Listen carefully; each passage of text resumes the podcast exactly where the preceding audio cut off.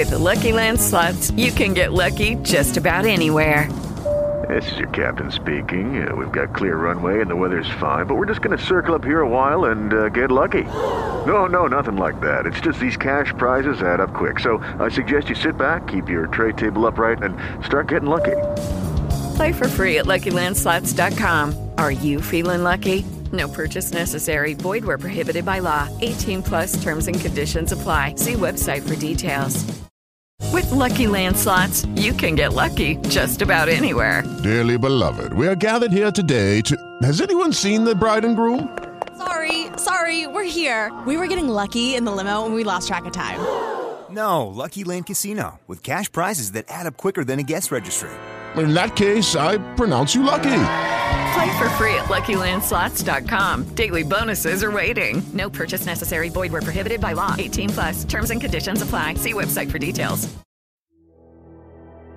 Esta es la historia real de Sanguinario Ritual en primera persona.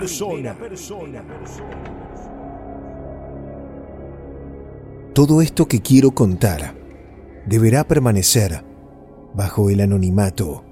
Soy policía y la información sobre este caso no solo sigue bajo secreto de sumario, es que también los hechos son de una naturaleza tan cruel, algo que yo jamás he visto en tres décadas de servicio, y creo no equivocarme si digo que en todo el territorio nacional no pasó algo tan diabólico y espeluznante en varias décadas. Mencioné que tengo tres décadas de servicio. Los crímenes rituales son algo muy común. Creo que hasta las venganzas por parte de los narcotraficantes suelen ser más escabrosas.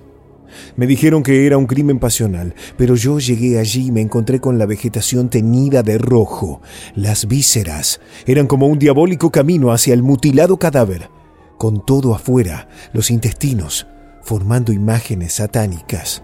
Eso era mucho más que un marido o un novio celoso. Lo peor fue cuando el forense también me dijo que el asesino se había comido otras partes del cuerpo. No me malinterpreten, yo no soy ningún blando, pero este caso me afectó muchísimo. El asesino fue detenido enseguida, pero algo no cuadraba. Parecía haber más implicados y no solo lo digo por tener intuición como Sherlock Holmes, nada de eso. Hablo de sucesos paranormales que me fueron sucediendo a medida que me iba adentrando en este caso. Yo estoy divorciado y vivo solo. Una noche estaba en mi cocina tomando agua. De pronto, comencé a escuchar pasos en mi living.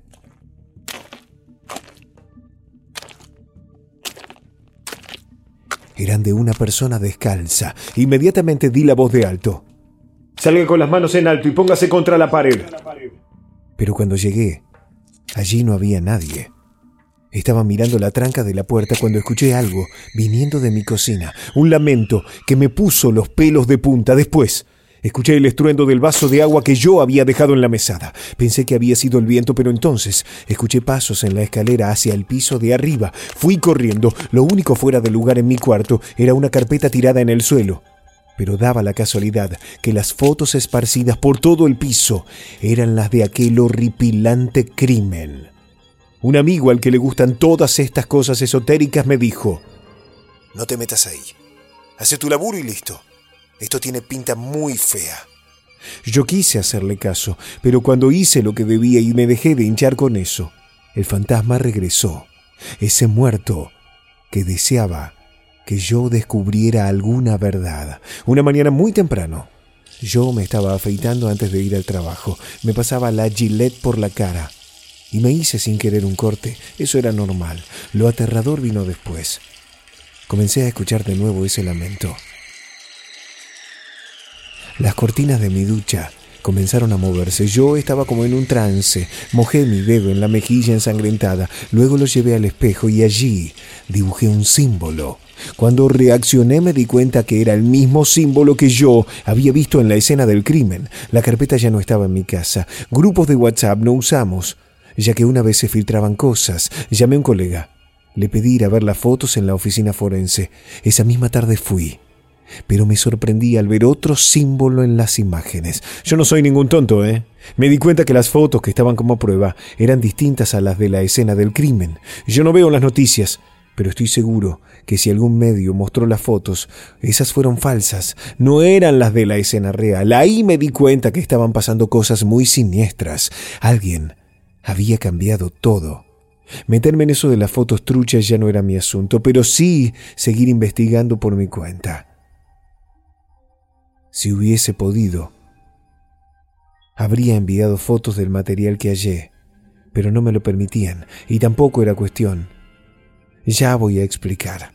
Primero lo primero, lo que yo encontré fueron sucesos similares al menos cada 40 años. Siempre eran personas muy humildes las que hacían estas atrocidades. Me sorprendió que esos casos no hayan sido relevantes en su época.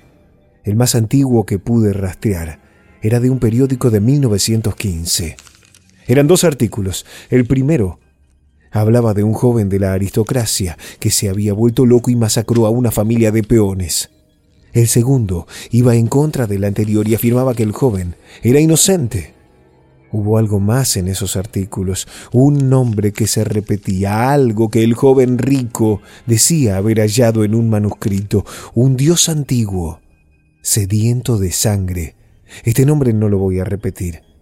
Desearía no haberlo oído nunca. La noche después de leer aquello tuve fiebre. Soñé con una ciudad en ruinas, un cielo de un rojo oscuro.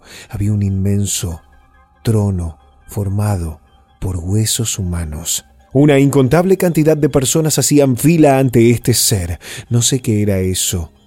Le ofrecían cosas, pero puedo darme una idea de por qué aquello chorreaba sangre, como si fuese un corazón. Las personas tenían ropas de distintas épocas, desde tiempos coloniales hasta nuestros días. Lo peor de todo fue que al despertar me sentí náuseas, fui corriendo a mi baño y vomité. Cuando me quise lavar la cara vi que el espejo estaba empañado, como si fuese marcado con un dedo. Allí estaba escrito ese nombre tan terrible. Mis facultades mentales comenzaron a verse afectadas. Me mareaba constantemente, sufría desmayos o incluso llegué a tener parálisis de sueño, donde veía al muerto de pie frente a mi cama y el nombre de ese Dios no dejaba de repetirse una y otra vez en mi oído. Probé incluso con la medicación pero aquel nombre del Dios maldito no salía de mi cabeza y el fantasma que deseaba que yo sacara todo a la luz no dejó nunca de atormentarme. Yo podía estar tranquilo en mi living, viendo televisión, y lo veía caminando por el pasillo como si nada, con las manos sosteniendo las tripas de la herida abierta y dando agudos lamentos. Pueden creerme o no, pero juro que todo esto es verídico. La solución que encontré para apaciguar al fantasma fue comenzar a escribir sobre este caso.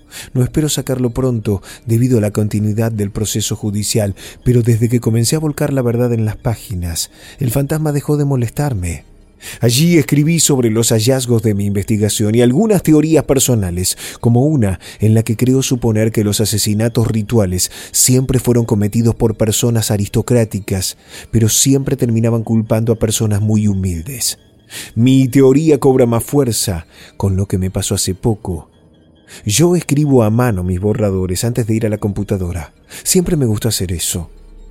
Hace algunas noches se me cortó la luz mientras estaba escribiendo. Iba a levantarme, pero entonces comencé a escuchar que me susurraban al oído aquel nombre maldito. Sentí mi mano moverse sola, escribir algo durante varios minutos. Cuando terminé, corrí hacia mi cama y me acosté rompiendo en llanto.